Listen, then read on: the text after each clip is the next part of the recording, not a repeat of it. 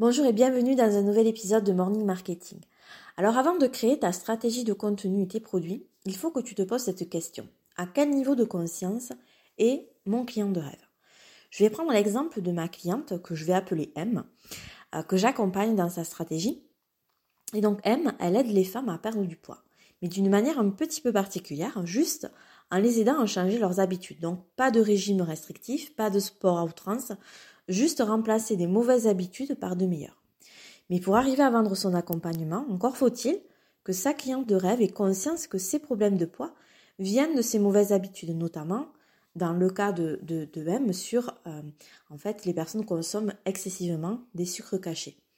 Donc si cette cliente de rêve considère que sa douleur vient du fait qu'elle ne fait pas assez d'exercice physique, l'offre de M ne l'intéressera pas et elle va se diriger plutôt vers un coach sportif. D'où l'intérêt pour ma cliente de savoir le niveau de conscience de sa cliente de rêve et de créer du contenu adapté pour l'amener à comprendre où est la source de son problème et donc à choisir d'acheter son accompagnement.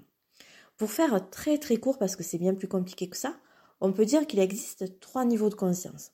Donc d'abord, le niveau zéro où il y a une absence de conscience. Et là, tu devines que ça va être très compliqué de te lancer avec des clients de rêve qui n'ont pas du tout conscience de leurs problèmes. Le niveau numéro 1, c'est euh, un niveau de conscience où la personne va avoir partiellement conscience de la cause de son problème et c'est là où tu vas avoir tout un travail d'éducation à fournir pour la faire passer au niveau suivant. Et du coup, le niveau 2, c'est un niveau où elle a totalement conscience de son problème et pourquoi elle l'a.